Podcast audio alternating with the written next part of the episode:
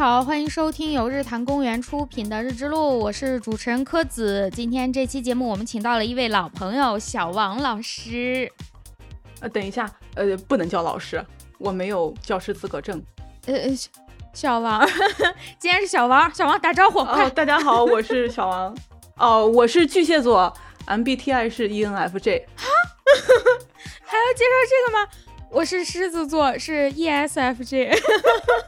好，回正题，介绍小王，没有老师，他的研究方向是细胞生物学、免疫学。然后小王呢，是我本科时候的吉他手，我们乐队的。所以很早的节目，我不确定是不是有朋友没听过，大家可以翻回去找一下第一季，就那时候我还按季更的时候，第一季的第七集和第八集，一集是讲喝酒的啊，就是酒精。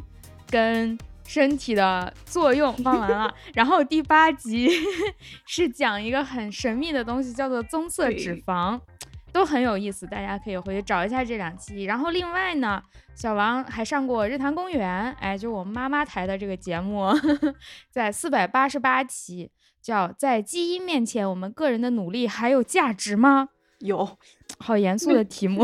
有，今天我们又把小王请来了，想请小王来给我们讲一下关于还是基因这个大的话题下面的什么有关于人类的进化呀、基因呀，到底基因是什么？大家都都会说这个词，但其实不是很清楚。比如我就不是很清楚，基因到底是我们身体里的哪些东西，它包含什么成分啊，说不清。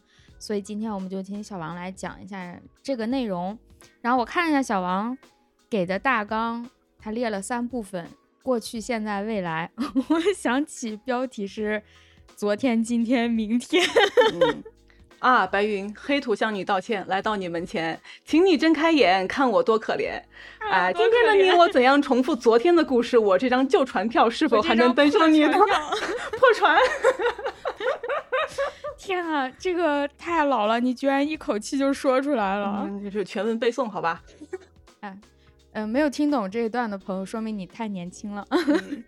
你就是我们的未来啊！我们现在回到过去，先请小王给我们讲一下一个最基本的问题，就是进化到底是什么？我们普通人的日常生活里，其实老用“进化”这个词，但一般指的是什么东西变得越来越……好，它有一个哎脱胎换骨的变化，比如说动漫里面有一个主角，他打了几关大 boss 以后，他就进化了啊，或者一个机甲到了二点零模式，进化到究极形态，就是我印象当中普通人说的进化，就是指一个物体、生命体或者机甲这种能能动的东西，它变得特别好了，而且有一个全面翻新的更好，我们管它叫进化。实际上是这样定义吗？从科学上，就是我们生物进化的角度，进化到底是啥？这个进化或者说叫演化，它都是从 evolution 这个单词翻译过来的。它主要是指呢种群里面的遗传性状在世代之间的变化。那么这个性状在繁殖的过程中，基因会经过复制。并且传到它的子代，对吧？那么基因的突变可以使性状发生改变，进而导致个体之间的遗传发生变异。同时呢，新的性状又会因为物种的迁徙，或者是物种间的水平基因转移，而随着基因在种群中传递。那么，当这些遗传变异受到非随机的自然选择。或者是随机的遗传漂变的影响的话，在这个种群中变得较为普遍，或者是不再稀有的时候，就表示发生了进化，它就变成了一个新的物种。嗯，大概是这样。那我能不能理解是，首先，如果不产生任何突变，大家只是正常的遗传的话，这个性状是不会变的，也就不存在所谓的进化。我们只是代代相传，可能有一些不同的组合，比如说。爸爸和妈妈生的孩子肯定不可能完全跟爸爸妈妈长得一模一样，它会有一些微调，但是这个不能叫进化。对。然后出现了某种突变之后，它给进化提供了一个种子。当这个种子传播开来，形成了比较大范围的这个突变的性状，大家哎，怎么好多人都有了？那么就出现了进化，是这样吗？是这样，但是这个进化的发生过程，它其实。不是在我们这几句话里面能讲到完全的，它可能经过了很长很长的一段时间，甚至以百万年 （MYA） 哎的那个单位来计算的。对，好的，那大概意思我明白了，就是它还是得有一个重要的事情，就是有突变。嗯，是的，而且这个突变是非常随机的，对，是没有方向性的。但是呢，这个过程是它适应环境的一个结果。嗯，明白了。如果突变出一个没用的，甚至会导致很容易死亡的一种性状，也就很难保留下来，对吧？对，它就灭绝了嘛，它就不在这儿了嘛。对，因为进化它是以种群来为单位来说的。而进化的本质，它只是为了让这个种群能够延续下去，能够产生很多很多的后代。但是对于种群中的某一个个体来讲，它的什么开心与否啊，幸福与否啊，它是不是很漂亮啊，是不是过到了自己想要的生活呀？进化不是根据这个来讲的。嗯，你刚刚说了，进化它是完全随机的，就是是说它没有方向性。因为就像我刚举的例子，我们普通人说进化。其实暗含了一个含义，就是变得越来越好。我们总认为进化出的那个状态是要优于原状态的，我们管它叫进化。这个翻译它好像也有那种更进一步、更往前进那种意思。但是你又讲了说，实际上在自然界的这个进化，它不是有选择的，不是说，比如说我们大家生活在海边，所以我们就进化出了。游泳的能力，甚至进化出了什么脚蹼，什么游泳的桨，在身上长一个桨，不能这样选，是吧？不能，我想要这个功能，我把它进化出来。它其实是一个被动的过程。优胜劣汰，主流理论还是这套。大家都在海边生活，有人进化出了翅膀，有人进化出了脚蹼。有人进化出了身上长了一双筷子啊，对，会捕鱼的能力。然后最后只有说擅长游泳的人、擅长捕鱼的这些人，他就存活下来了。进化出其他没什么用途的那种功能的人，他可能就更容易被淘汰。对，我觉得用人来举例还是不太恰当。我们就说你这个物种吧，嗯。习惯了 用人做比方的时候，有时候说的也不是人。对，是的。哎，你刚才提到了进化，可能在我们的感觉上好像是比较一个进步的一个过程，对吧？但是其实，在物种起源里面，并没有提到 evolution 这个词，它的讲法呢是改变的一个过程，progress of modification，或者是物种改变的原理。它这个其中就包括了进化和退化。哦，退化也包含在那。退化是怎么定义？我们有说在众多突变当中更好的，我们管它叫进化；更不好的，我们管它叫退化吗？有这样的区别吗？我觉得可能是我们翻译的语境的这个关系吧。我更倾向于用演化这个词。嗯，演化就显得没有那样的主观选择方向了，是吧？对，没有感情了吗？确实，我看到好多比较。严肃的科普或者是论文，好像用演化的会多一点。那就有一个大家经常讨论的问题，就是我们是从猴子进化来的吗？就会讨论说，那为什么猴子和人类都还活着？难道猴子不是都应该进化成人类吗？它为什么还在动物园里，或者还在山上？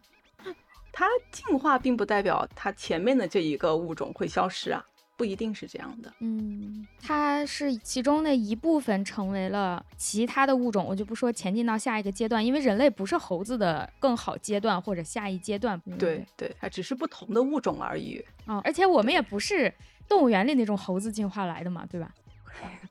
对，我们又不是金丝猴进化来的。那猴叫什么？我已经忘了，大家可以去搜一下。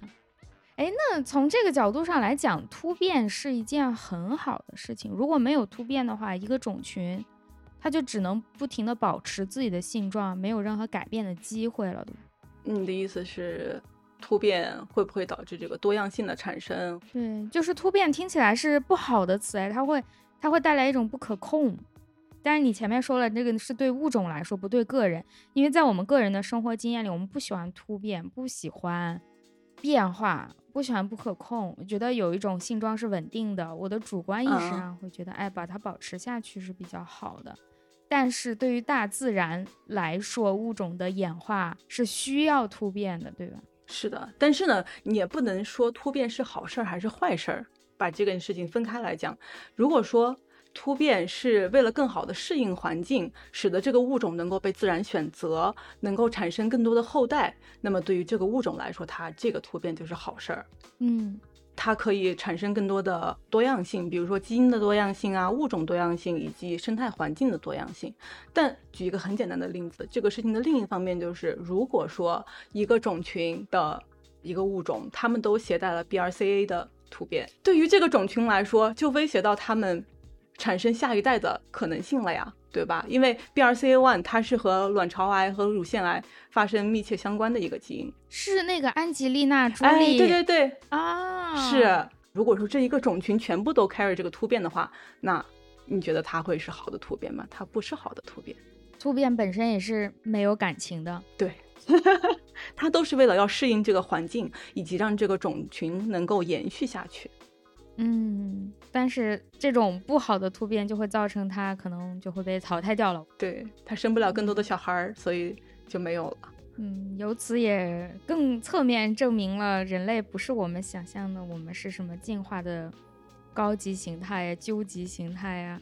我们身上还是有很多可以被淘汰掉的基因，说明我们还没来得及被淘汰呢。对对，然后说到进化，还有一个。问题就是，我之前就在网上有看到过这种讨论，然后那天咱们俩对大纲的时候你也提到了，但我之前不知道它叫这个名字，叫失配性疾病。失是失去的失，配是匹配的配，性就是性状、性别的那个性。失配性疾病就是说我们现在从名义上讲，我们是现代人类了，我们的生活方式是现代的，但是。这两个现代的词在生物学上和我们所谓的文化生活里，其实它的时间尺度是不一样的。对，就是我们现在这种白领式的在楼房里上班居住，每天不出门，然后想吃啥就能吃啥的生活是很短很短的。但是我们的身体还适应的是跟我们的老祖宗在野外采果子、打猎的那个状态是差不多的，所以这个当中产生了一种失配。造成了我们现在的很多疾病，其实就是我们的身体素质、我们的生理构造还不能适应现在这种城市生活，所以出现了很多问题。我之前看到是因为我不是老腰疼嘛，此时此刻我腰上就贴着一块膏药，然后就有很多人提到，包括腰疼啊，包括颈椎，包括肥胖，其实很多这些问题都是由于我们。生活状态已经变了，但我们的身体还没有跟上这个生活状态。那这种失配性疾病现在是在科学上来讲，在你们生物学上 来讲，它已经是一个领域吗？一个大家都讨论，而不是我们民间随便传传的事情了吗？你们会有一个专门的领域来研究这个事儿吗？对，其实有很多很著名的学者都在讲这个事儿。我之前看过一本书叫《人体的故事》，他是哈佛的一个教授叫 Daniel Lieberman，呃，他是一个，天哪，一瞬间想不起来。讲英语。他是一个 paleobiologist，他是一个古生物学家，也是一个专门研究进化的。哦，这个词你读 paleo，我读 paleo，就是对我们那个古气候，我们也讲，我一般都把它读作 paleoclimate。嗯，不要紧。不要紧，嗯，好，知道了这个词的正确读法。对他这个书里边就主要写了三块儿。那么第一块呢，就是就是目前我们这个看到的人的身体这个角度，然后去解释或者是解析人类进化的过程。就是我们怎么样能更好的把人类进化的过程放在它进化的那个当下，想象一下，理解一下它是怎么样让人逐渐逐渐变到今天这个样子的。然后第二部分他又讲了这个适配性疾病，就是因为因为我们现代生活和人类的进化的过程的这个时间轴的不匹配，导致人类有很多的疾病可能都是在祖先身上带过来的，是因为我没有办法适应，所以说才会出现这一类的疾病。第三个部分呢，他就讲了一些，既然我们知道了这是个适配性疾病，那么我们再怎么治呢？哎，大概是这样的一个过程。我之前包括现在我的研究方向都是和线粒体很相关的。那线粒体它是和进化和地球生命的产生是关系非常大的。那现在有一个非常著名的假说，就叫内共生学说，就是线粒体的前身它可能是一种古细菌。这个古细菌它不是就会进行光合作用啊，它会进行碳的固定啊，然后就把光能转化为自己可以维持自身生存的这一种化学能。我先提个问题啊。嗯，线粒体是给身体供能的，对吧？是的，是的。好，我的高中生物知识还在，没有错，没有错。然后呢，进化的过程中，线粒体其实发挥了很大的作用，甚至呢，人们会觉得线粒体包括古细菌是地球生命的起源。哦。然后呢，就因为线粒体它自己携带了它自己的基因组，它自己可以编码一些他自己需要的蛋白。嗯。然后我就对这个事情非常感兴趣，说他怎么来的呢？就一路回去，一路回去，回到了，就用一个进化的角度去审视我们今天所遇到的这些问题。机缘巧合，我就看到了这本书，然后也看了一些其他东西。嗯，那么接下来我们来了解一下这个人体的故事，为什么会出现适配性的疾病？人类的进化那么长的时间，现在的人和两百年前的人和两百万年前的人，嗯，他有什么不一样呢？嗯，可能我们现在看到的人和两百年前看到的人差不太多，差别不是很大的。对我们还是这一个物种，我们没有发生进化或者是演化。但是两百万年前的人和两百年前的人和今天的人，嗯，它是很不一样的。我查了人类进化四阶段，让我念一下资料啊，请。呃，它是一个大的划分，把人类进化划了四个阶段，其中第一个阶段是南方古猿。包括能人儿，能人儿，我真的笑了很久，太能了啊！这个阶段的能人儿，他们生活在七百万年前到三百万年前之间。就是我们在讲古代的时间的时候，是以现在为零这个轴，然后往前数啊。大家这么思考一下，就是从现在往过去数，数七百万年。到数三百万年中间那段时间，大概是这个南方古猿和能人生活的时间。大概从地质年代上呢，就是早第四纪的更新世，那个时候是个大冰期，就是动画里那个冰河世纪。对，哎，就是那个年代，你也可以想象下南方古猿为啥全身毛了，那是有原因的。然后 为了保暖。对呀，那么冷。对，这个冰期非常重要啊，在这个时期呢，是由猿进化到人的第一步。它可以直立行走了，嗯，不用尾巴来保持平衡，所以它的尾巴也没有了。哦，这个时期就没有尾巴了。对，因为你刚才说了，它是早第四期，它是一个小的冰期，对吧？那环境冷啊，在这之前，猿生活在我们想象一下，在非洲的广袤大地上，那里是一片热带雨林，就跟那个人猿泰山一样，啊呜啊呜啊。那个，我想回到这样的生活。对他们吃果子呀，然后雨水也非常充沛，对吧？然后呢，当这个冰川来的时候，这个环境开始慢慢变冷了，然后冰川就开始扩展，森林的面积就萎缩了，那么相应的植物也就会变少，那果子少了呀，直立行走这个能人儿，他就开始穿行，他要适应长时间的迁徙嘛，因为他要去找吃的。推测来说呢，黑猩猩。四个手可以并用，对吧？它走两到三公里路程呢，已经是它的极限了。但是当时的人类，它可能消耗同样的能量，能走得更多。然后呢，它又长出了长腿，还有足弓，哎，还有 S 型的脊柱，就是这个跟猩猩是不一样的，可以帮助它稳定。这样的话，它就可以摘到更多的果子了嘛。但是呢，即便是这样，冰川期来了，果子会变少的，那怎么办呢？它只能寻找一些植物的根茎。或者是植物的变态根，像姜啊或者土豆啊之类的，嗯，那么就来到了人类的第二个进化的阶段。直立人，回答一下，两百万年前，它为啥叫直立人？前面不就直起来了吗？能人都直了呀。它总要有个过程。好的，这时候还是更新世啊，就是我们现在所处的这个第四纪，绞丝旁那个纪，纪年的纪，纪晓岚好像就是这个纪吧。这个季当中分两个市，离我们远的叫更新世，就刚刚说了半天的这些能人、直立人，他们生活的都叫更新世。我们现在生活叫全新世，全新世只有一万年，很短很短，就是距我们现在一万年前左右开始的叫全新世，差不多就是全新世。变成了暖气，在全新世之前都还蛮冷的。当然，它会有一个很缓慢的从冷变成暖的过程，它不是突变。这时候应该环境还是不太好的，不管它有没有开始往暖气走。对，环境比较恶劣。那么，为了应对这种恶劣呢？能人儿接下来的直立人，嗯，因为他们寻找了一些植物的根茎，他们纤维很多，然后又不好消化、不好咀嚼，他们咀嚼肌和牙齿就开始进化了，脸就开始变大了。好啊，对，脸就开始变大了。对啊，就现在我们觉得，哎，有些小姑娘说，哎，我的脸好大，我的脸好大，我拍照的时候一定要遮遮脸或者怎么样的。哎呀，其实不用担心，我们的祖先的脸更大，就是南方古猿，如果我们去博物馆看的话，它的那个脸是梯形的。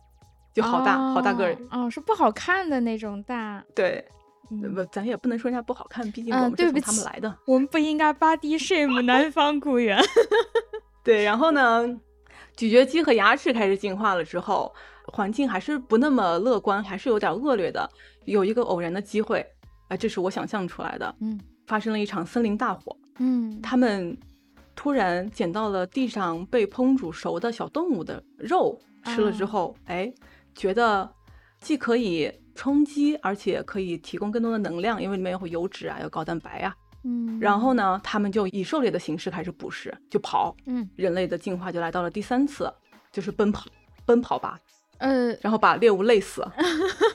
对对对，我听过说，只有人和马是可以长时间跑，虽然跑得不快，哎，但是我们可以使使劲跑，一直跑。其他好多跑得快的是不行的，它就它不散热还是怎么回事，它就不行了，跑不动了。对，是一个关键的因素。然后在这个过程中，它就逐渐进化出了踝关节、髋关节，还有膝关节，还有很重要的汗腺，它可以排热，它可以散热，可以不停的奔跑，不停的奔跑。这是为什么人类可以跑马拉松，这个很神奇的。嗯。哦，到这个时候人类才有膝关节，才有踝关节。那之前这个是咋连起来的？我有点想不来。嗯，我的理解是哈，它可能还是有的，但是不会像跟我们今天的这么接近。嗯，它的这个骨骼的一些前体的一个状态应该是还在的。低头看，大家是不是在看自己的膝盖？对，我就在看我的膝盖。你真不容易，谢谢他，谢谢膝盖。对，除了膝关节这些汗腺。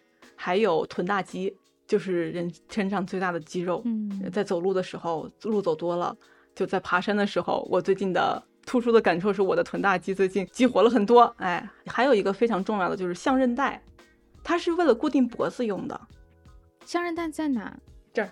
我给大家描述，就是脖子的后面，颈椎的两侧。你犯了错误，你妈从后脖梗子抽你的那个位置 啊！大家都开始摸脖子了。以前这个东西也没有的嘛，就是说我们只有普通的肌肉和骨骼撑这个脑子，后来多了一个这个叫项韧带的东西。对，这是多少百万年发生的事情。那这个出现了，我觉得也很正常，因为要跑嘛，跑的话就咯噔咯噔咯噔，脑袋就有点混乱，对吧？画面。对啊，就是为了固定脖子。对，这个时候项韧带就出来了。哎，那在整个你刚刚讲的这个过程里，比方说出现了膝盖呀、踝关节呀、什么项韧带啊，都是符合你前面说的那个演化，我们就不用进化这个词了。就是说，可能这个基因出现了突变，哎，有一部分人有了踝关节，然后慢慢的传播开来，然后没有的就更容易被淘汰掉，有的就保留下来了。对，是因为它是为了适应环境，在它这个节点上，它需要奔跑，把猎物累死，把这个猎物拿回来烤了吃。它为了活下去，为了繁衍更多的后代，嗯，这个过程是优胜劣汰的，对吧？就是并不是说这个物种，他说，哎呀，我要跑步，所以我得有一个膝关节，然后它想办法长出，并不是这样的过程，而是说其中有一些有膝关节的更容易活下来，所以这个基因保留下来了。对。那么到了第四次进化呢，或者是演化，就是大脑开始出现了。我们现代人基础代谢消耗最大的还是大脑和胃肠道嘛。嗯，那个时候其实也是，就早期智人的大脑已经占领了高地，对，已经开始闪烁智慧的火花了。叫智人是不是就是因为他的这个智力啊什么已经比较重要了？对，他其实已经开始可以做一些有关于文明方面的事情，比如说他会做衣服，用兽皮做衣服，或者是钻木取火。哎，他们会用火种的，因为他们要做饭嘛。嗯 啊，对，会做饭了，他们要做饭，所以说大脑已经开始进化出来了。那么接下来就是最后一次很重大的这个演化呢，就是他们的语言能力。嗯，因为他们那个时候已经可以慢慢的形成一个组或者是一群人，甚至可以在一起生活的时候，那么他这种时候他们需要交流。嗯，那么他这个时候的声道开始进化出来了，并且可以发出元音。嗯因为元音是发声的基础嘛。哦，就是在此之前只能叫叫声，不能叫语言，是吗？对，因为声道它是有横向和纵向嘛。这个时候它的声道已经进化成横向和纵向基本上是一比一的一个状态了，跟现在已经很像了。哦，没想过，我以为这个工具我们一直有，只是以前没有语言体系，而是以前从生物学上来讲，我们就不能讲话。对你刚才讲的这个，我们没有语言体系，那都是很久很久以后的事情了。是的，就现在想起来，这事儿还是挺，人类还是挺艰难的，一路走来。对呀，放到这么大时间尺度上，就觉得 说几句话也 也太近了，这事儿。哦，所以很多动物它没有语言，也是因为它从生物学构造上，它就不能说语言这么复杂的东西，它只能叫。很有可能是这样。嗯，一个猜想啊，一个猜想。我俩都不是研究动物语言的，我以前没想过这个问题。我老觉得语言跟智力有关，就觉得动物不说话是因为它发明不了语言，没想过是它根本就说不了这个事儿。对，很有可能是这样的。如果我们把一些动物的声带嗯和人类做对比的话，还有一种可能就是动物可能还没有演化到它的声带允许它可以发出原音的这个过程。嗯，谢谢原因，原因如此重要呀。嗯，那我们讲完了人类的几个进化阶段，那从这个阶段来看，现在人类的身体确实和我们产生的文明相比，文明也太短太短了，而我们现代的生活方式就更短更短了。对，就是一万四千多年前人开始。种植农作物，这个时候开始可以把它叫做农业革命开始了。嗯，那么两一两百年经过了工业革命，到了现在，如果你说把人类的进化比作一个小时的话，那农业的发展才八秒而已。哦，那你说这两个时间轴，这个差距很大的，时间这么短，人类其实很难进化出和现代生活方式相匹配的机制。是，比如说你刚刚说你腰疼，对吧？对，那。咱们的祖先睡的是石板，睡的是草垛，我们进的时候的是床垫啊。对呀，他一天也不用 十个小时都坐在哪一个地方呀？啊，他也不看电脑，他也不玩游戏，所以他也不近视，可能。嗯，唉。然后比如说骨质疏松，它其实也算是一种，因为就是我们现代人骨骼发育基本上都是在二十多岁时候就差不多了，然后呢，就是随着年龄的增长。骨头它它还是会维持在一个相对正常的状态，但是随着年龄再增长呢，比如说在女性里面，有很大部分的女性她都是五十岁以后就会出现骨质疏松的一个情况。嗯，但是呢，你想咱们的祖先每天在跑追猎物，其实运动它是会刺激骨骼的生长的。就是现代人年轻的时候，大家也都运动啊，吃的也多，运动也多，骨头也是不会出现这一类的问题的。但是当年龄增大一点，再加上现在生活压力比较大，出现骨质疏松，其实是还是一个蛮正常的现象。这个其实算是一个和进化相关的一个适配性的疾病，就是我们的生理结构和我们的生活状态，凡是匹配不上的，其实大的来讲都可以划到这里，对吧？对，是的，近视，然后听力不好，因为我们天天戴上耳机，然后，嗯，肥胖，哎，脱发算吗？因为工作压力大脱发，脱发，我觉得应该也算。如果在这个从进化角度上讲，因为我们的祖先全身都是毛，猴猿猴全身都是毛啊，然后人是把在身上的主要部分的毛发都是进化掉了的，因为人会穿衣服，嗯。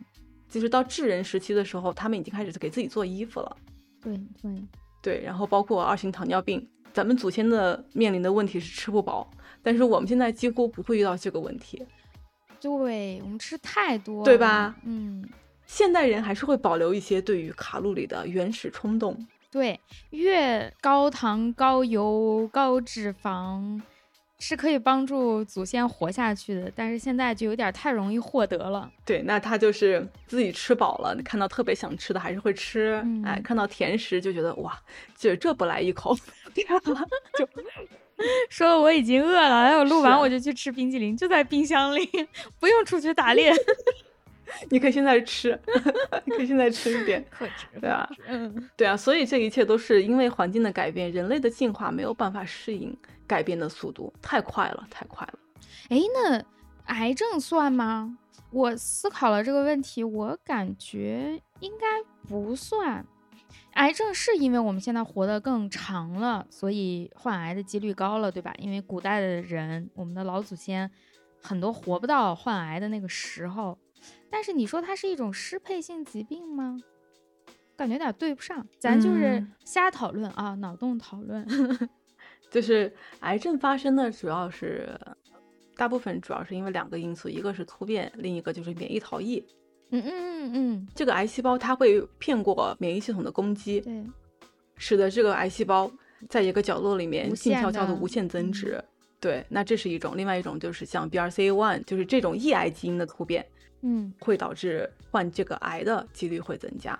对，那么从这个角度上讲，性状它是环境加基因的结合，环境会影响到基因，也会影响到性状。嗯，癌症可能也算是适配性疾病的一种。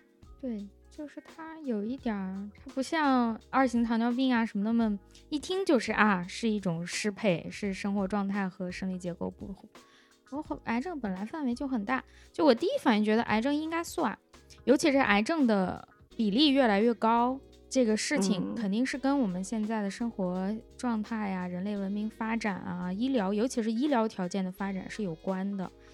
嗯，但是好像它不是那么那么简单的一个联系。有空再聊癌症吧，感觉又是一个大话题。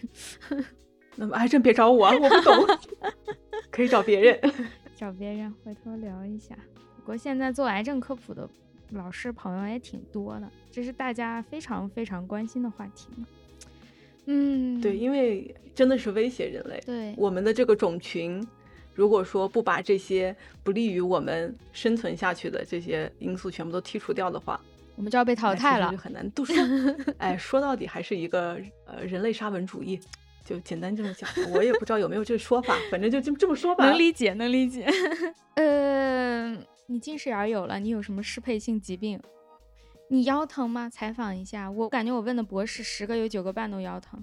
我疼，我疼，嗯，我真的疼。我有一次去做那个 physical therapy，就是去做那个理疗嘛，然后有几个医生他们在讨论，他们发了那个 JAMA，就是在这个医学领域非常。厉害的期刊，期刊，然后他们就在讨论，就他们这个文章就是要修回去，然后就还差一点儿，然后他们就在讨论，然后我就在想，哦，他们作者可以把 JAMA 发了，我作者只会把自己的腰做秃。对，可怕的不是腰疼，而是腰疼了，别人发了文章我没发。对，呃，腰疼，腰疼是一个，还有啥呀？近视眼儿，腰疼。我估计你听力也不怎么样，咱这都一个乐队的，谁也别装了。然后啊，我还有智齿，哎哎，我的智齿，智齿是的，对呀，我我已经拔了，你没拔吗？我拔了，但是当时我的智齿是就是那个非常邪恶的笑，就是他躺在我的牙床上面，一样非常邪恶的笑，我的也是横着的，要把那个肉拉开，把。智齿钻碎取出来再缝上，实际上是个小手术的水平啊。对，但是做完了以后，我的这边脸就就肿成了那个蜂蜜狗一样。嗯嗯嗯嗯嗯，蜜蜂狗。那智齿对于我们的祖先来说有有啥用啊？为啥就为啥当时有用，为啥现在又没用了？他们要去挖土豆吃啊，然后要吃那种纤维非常多的。植物呀，就是在他们那个灵感迸发的夜晚，他在路边捡到了一个被森林大火烧熟的兔子的那个之前，他是需要用很多的咀嚼来去帮他磨碎他的食物的。那这个时候牙齿越多不是越好吗？我的想法是，所以他就会有智齿。所以说我们现在的食物变得越来越精致细软，嗯，哦，我之前去看牙，医生跟我说，牙其实是一直在长的一个东西，就是牙是会随着你的生活习惯而变化的，就是你生下来牙是什么样，有它的基因控制，但是你的生活习惯不同，你最后牙的状态就非常不同。如果一直习惯吃细软食物，对嗯牙就不太好，要适当的去吃一些。而且牙齿还是会动的，它不是一直是这样的。对对对，就尤其是箍过牙的朋友，他可能都会有一些比较突出的体会。如果不带保持器的话，哎，我这已经快要回去了，我感觉我就在每天然后回去，我就想啊，我的钱，你赶快去买个保持器，每天都带起来。我之前一直戴，就是疫情期间，因为不能看口腔，我的保质期已经嗯到，就是之前那个已经咬坏了啊，说好听是到期了，其实就 是它会咬坏嘛，你每天都在中间咬咬咬，它是很薄的塑料嘛。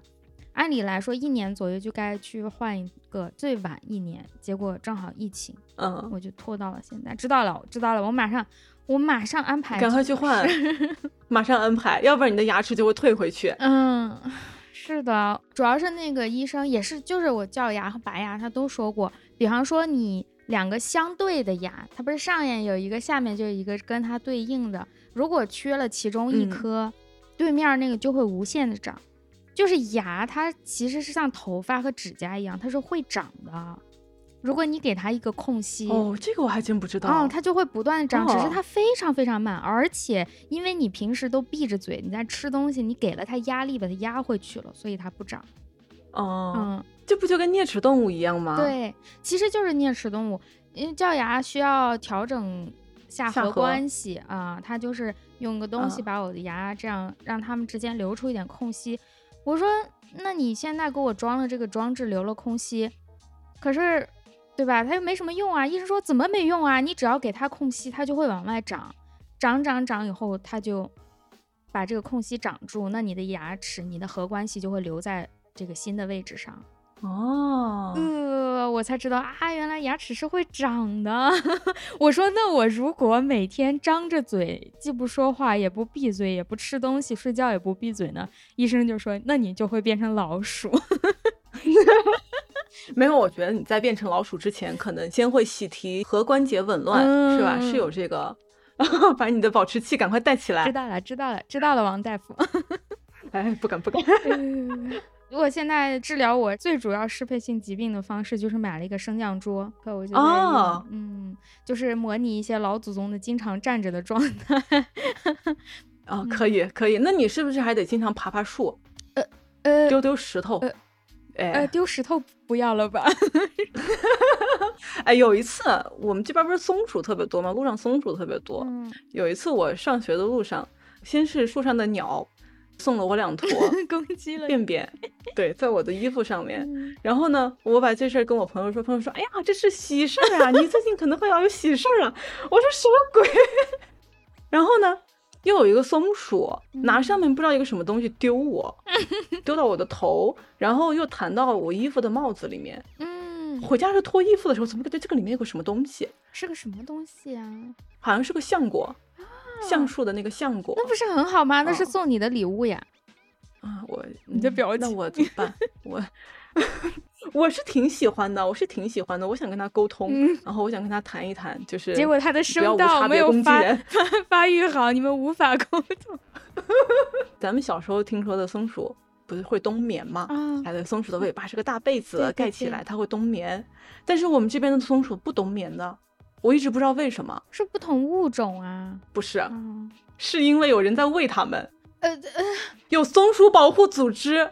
有的时候你在路上开车的时候，就会发现有一只松鼠的尸体在路边嘛，嗯然后有时候就会有松鼠保护组织举个牌子说 “Save the squirrels”，“Save、嗯 the 松鼠”，然后他们就会去喂松鼠，在冬天的时候就会给松鼠喂那个 treat，我不知道那是什么东西，嗯，松鼠应该是某种坚果或者 啊松鼠粮。对，这个嗯，就只要你喂它，它就不冬眠是吗？因为它有吃的了呀。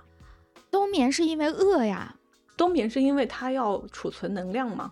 哦，我都不知道这个，我以为冬眠就是到点儿人家就是想睡，所以冬眠是大家适应没饭吃的这个季节的一种方法。哦哦，只要有饭吃就可以不冬眠。对，它就可以不冬眠，因为它有饭吃。那我就想，哎，这个会不会打破了这个松鼠的习性啊？对呀。然后呢？然后接下来这个松鼠这个种群经过几千年之后变化出来，它们就不冬眠了。从此以后，就是我们这个地区松鼠的冬眠就会被写进历史里面，然后进化出了一个新的物种。哎，有没有这种可能？那那它不会有适配性疾病吗？就按理来说，正常的松鼠一年当中有那么几个月是不吃饭的。你们这个地区的松鼠，它要比别的松鼠多吃几个月的饭，它不得二型糖尿病吗？它挺胖的，你看松鼠都挺胖的。我们这边松鼠就是它会坐在地上，然后它肚子就鼓起来。大腹便便的中年松鼠，对，然后它一般都是边吃东西边坐在那边，然后就也不怎么怕人，这样好多松鼠都是。你们改变人家习性，这样不好，这样不好。我觉得肯定会有问题的，而且这么容易的就吃到东西了，就像我们人类一样，原本需要打猎才能吃到肉，现在打开冰箱就吃肉了，肯定会影响。它需要长时间的进化来适应，但是呢，你们最好坚持喂。如果你们不喂了，就会，哎，我瞎操心，我怎么操起松鼠的 心来了？对，所以说还是得要有冰箱，嗯，冰箱还是很重要的。松鼠接下来就该出现了松鼠文明，发明了松鼠小冰箱，松鼠小超市。哎，想多了，想多了。哎，好吧，适配性疾病那没啥办法，就是只要我不辞职，不改变我这个一天坐着工作的状态，我只能尽量调节。嗯，对于广大人类，不光是我个人来说，对于广大人类来说都是这样的。只要我们的文明是现在这个状态，我们就没办法，对吧？对这些病，从进化的这个角度上，从适配性疾病这个角度上来讲，可能确实是这样。要么就依赖现代医学，嗯，现代医学呢？你可以说它是治标不治本。我们站在进化的角度上来讲，它就是治标不治本。因为现代医学没有办法 back to 六百万年前，对，去跟你说你不要按照这个方向来进化，那这是不可能的嘛。要么你就改变你的环境。我之前看到过啊，美国这边有，就是美国的各种各样奇奇怪怪的小组织、神奇组织 很多。其中有一个组织就是，他们就是模仿原始人的生活状态，他们吃 paleo diet，就是非常简单烹煮的肉。嗯。可能都不放什么调料之类的，然后呢，他们吃菜，吃土豆啊、红薯啊、生姜啊这些，就是没有一些过多的加工，像比如说炸鸡、啤酒之类，他们根本就没有的。嗯，还有呢，他们睡的不是床垫，他们睡的是草垛。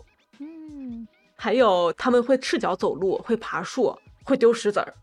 那他们上班吗？可能不上吧，这我就不知道。那就 还是有钱啊，我们普通人类。现在的状况，我的感觉啊，我的感觉，我是瞎说。越普通的人是越脱离不了现代生活的这个环境的，反而是你有了生活的保障。当然这个比较主观，有人觉得可能我挣一百万，我一辈子够了；有人觉得五十万一辈子够了。有些人两千万、两个亿也不够，但是你本身的这个生活当中的刚性需求越多，你你需要养活的东西越多，你越没有办法脱离格子间，对吧？我没得选。你像他说的那种，我每天去树上爬着，我也乐意树上爬着呀。可是那那 谁给我钱，对吧？我是吃吃白 煮肉，可是白煮肉也要钱呀。那你说的这些人，他也不是山里打猎，他也要去超市买肉，然后回来煮啊，对吧？哎，很神奇啊！他们确实是有在尝试打猎，但是呢，最神奇的点是他们不会脱离网络，他们一定要有 WiFi。你看，因为他们要把他们的这个生活记下来，然后分享给别人，他们要发 Twitter 啊，他们要发微博呀，对不对？起码他买得起智能手机，对吧？这个还是有选择的人可以做这些。就是我不是批判谁啊，我就是感觉有时候我是联想到自己的这些适配性疾病，有时候我也想。不能这样，不能成天盯着电脑，不能成天在屋里待着。可是我这么多工作完不成啊？我今天完不成，明天完不成，我就被开除了。开除之后，我是可以在大草原上奔跑，跑三天饿死了。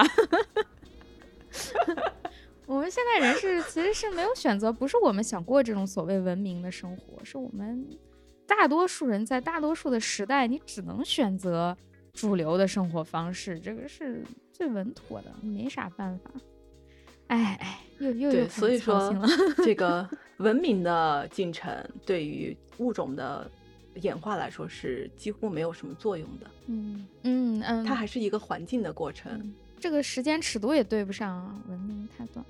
对对，那所以就是适配性疾病，它是进化尺度上的问题，那我们就应该从进化尺度上去治疗它，对吧？就进化的医学。对，现在有一个很新的一个讲法，确实是从进化的角度来看待一些疾病的原理。因为从进化角度上去看、去治这些疾病的话，你会发现现代医学是治标不治本的。嗯，就比如说像二型糖尿病，那你可能你得终身服用降糖药，或者是打胰岛素，对吧？嗯，那这个进化医学可能会提出一些更好的解决方案。我们拭目以待吧，就是畅想一下，展望一下。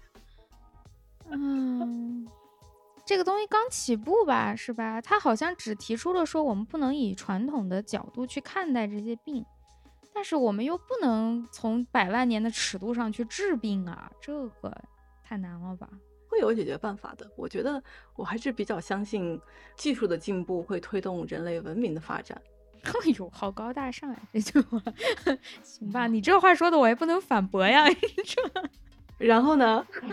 然后人类这个种群可以在地球上以每个个体都达到自己的最优的一种生活方式，或者是健康的状况的一种方式啊，存活下去。嗯，像有些，比如说这种适配性疾病，二型糖尿病啊，或者是近视啊，听力受损、脱发，它并不影响生育啊。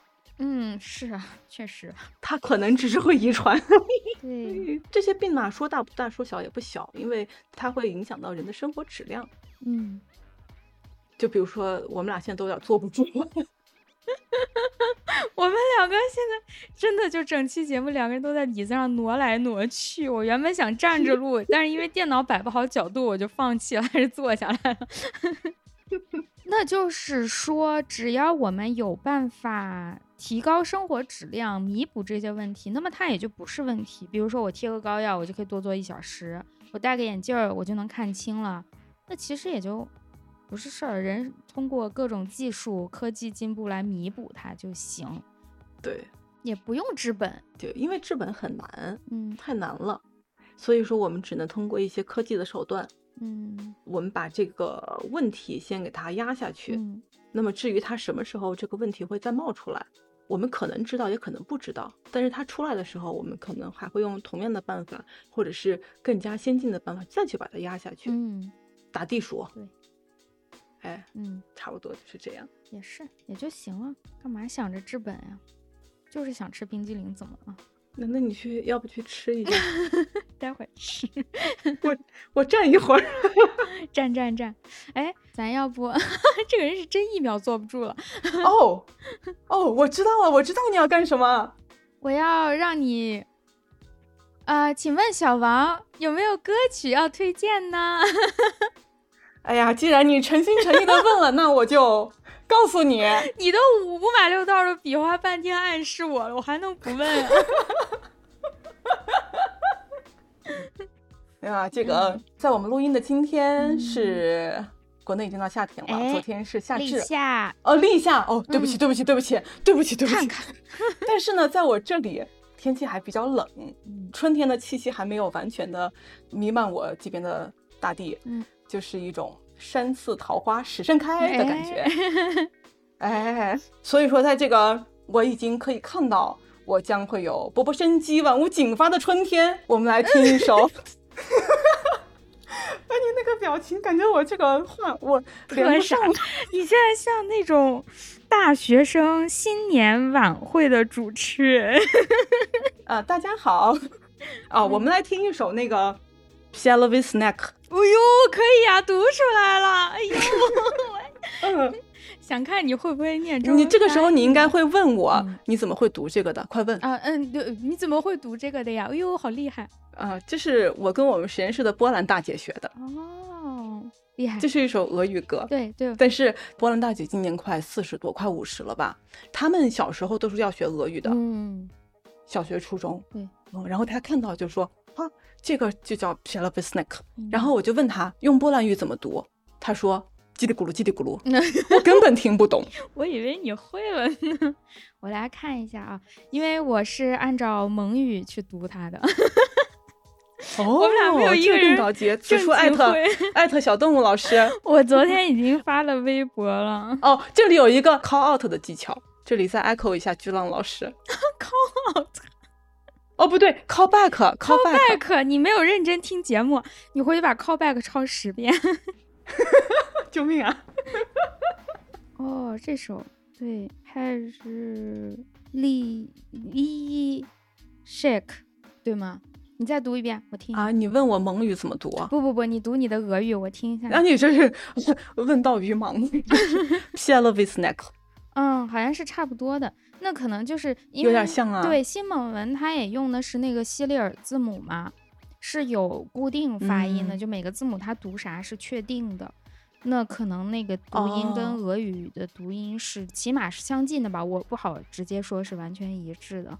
回头我可以问一下小动物老师，你发给我是 Spotify，啊我就发给二幺三，二幺三老师，对，二幺三他有 Spotify，我说你打开看看是啥歌呀？他一打开之后给我截了一张图，就是这个标题，然后他听了，他说，哎呀，好好听，我要去豆瓣标记，然后发现。搜不出来，因为他不会输入输入俄语，他说这怎么办？我说我来，我学了蒙语，虽然我没有学俄语，但我学了蒙语。就是我学了蒙语这么长时间，第一次正经把它用上了，就是在搜俄语歌的时候。真的，救命啊！怎么会这样？小东老师看到要气死的。我还发微博艾特他，他还蛮高兴的，不知道是不是表面笑嘻嘻，心里安安。挺好，挺好，这这个确实蛮好听的。这个乐队，我我我整个把他们的歌都听了一下，有品位，好听吧？好听。这首歌的中文你查了吗？初雪。春天听一首初雪，挺好的，有一种反差的美感。对啊。好，那我们就先结束这期节目，因为原本准备的大纲里还有好大一块内容没讲呢。虽然小王始终想把它们塞在一起。但是我觉得真的塞不下了，就我的脑子来说，已经有点累了。就是在一期节目里接受这些信息，我们再开一期吧，好吧？但是我觉得吧，主要是因为我的问题啊，因为我现在这个中文不太好，我总感觉就是这么集中的讲一些正经的话题，遣词造句啊，各方面。呃，确实是不如以前顺溜了，真的，挺好的，挺好的。哎，真的，可能在国外待时间长的这个中国孩子吧，可能真的会遇到这个问题。就当你的生活环境中没有很多的中国人的时候，你也没有和他们交流过很多的学术这方面东西的时候，回到中文讲这个就很难很难很难。对，尤其是学术的内容，你可能只知道它的英文的那个。嗯嗯嗯，对啊。好。那我们就在呃那首歌当中，你再说一遍那个名字。P. Elvis Neck。好，说的好，就在这首歌当中先结束小王的这一期节目啦，说拜拜。好，大家再见，拜拜，拜拜。Мы снимаем фильм о городе. Скажите, вам нравится наш город? Честно? Ну не совсем. Почему? Очень много сносится старых мест. По-твоему, недорого это место? Без истории не может быть.